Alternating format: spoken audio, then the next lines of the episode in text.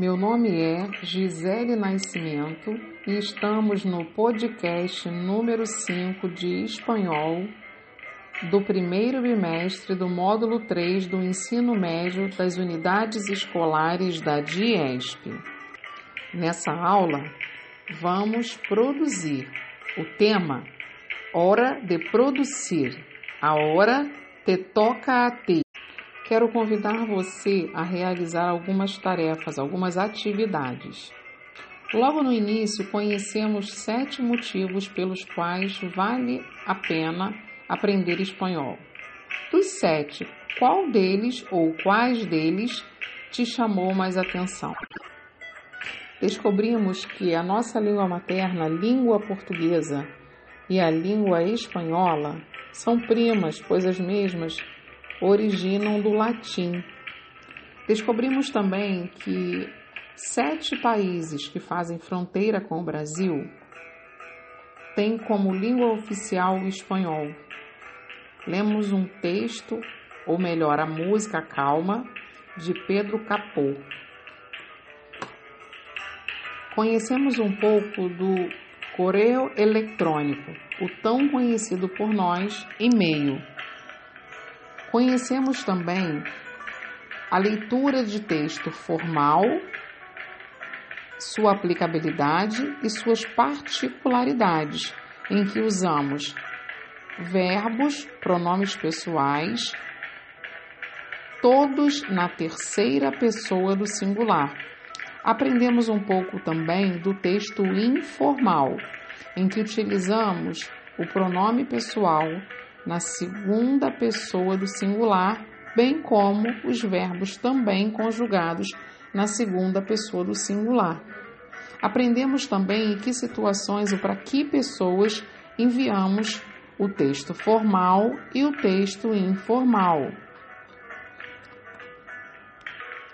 Vimos o destaque das partes importantes do e-mail: o remetente, o destinatário, os endereços de e-mail, a inclusão do assunto, as saudações e as despedidas.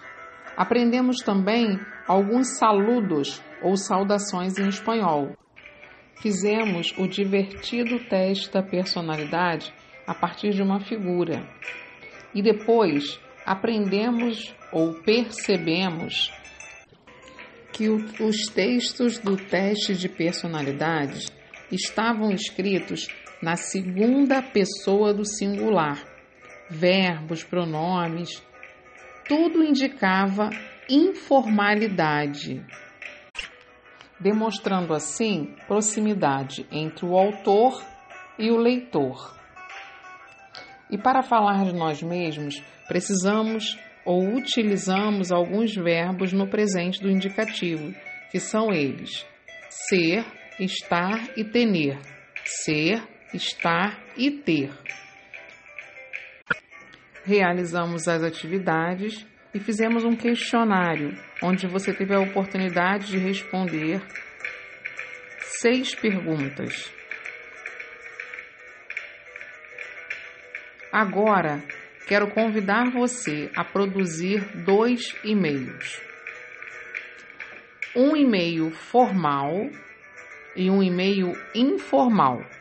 Esteja atento a cada detalhe do e-mail. Para a linguagem formal, o seu texto deve falar sobre os te, os verbos na terceira pessoa do singular e os pronomes concordando com este verbo. E para um e-mail informal, você vai utilizar a segunda pessoa do singular tu, tanto os verbos como os pronomes estarão acompanhando a segunda pessoa do singular.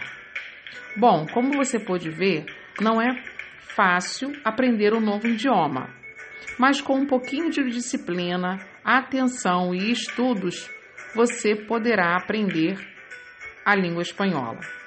Vamos a hablar espanhol. Hasta la próxima. Até a próxima.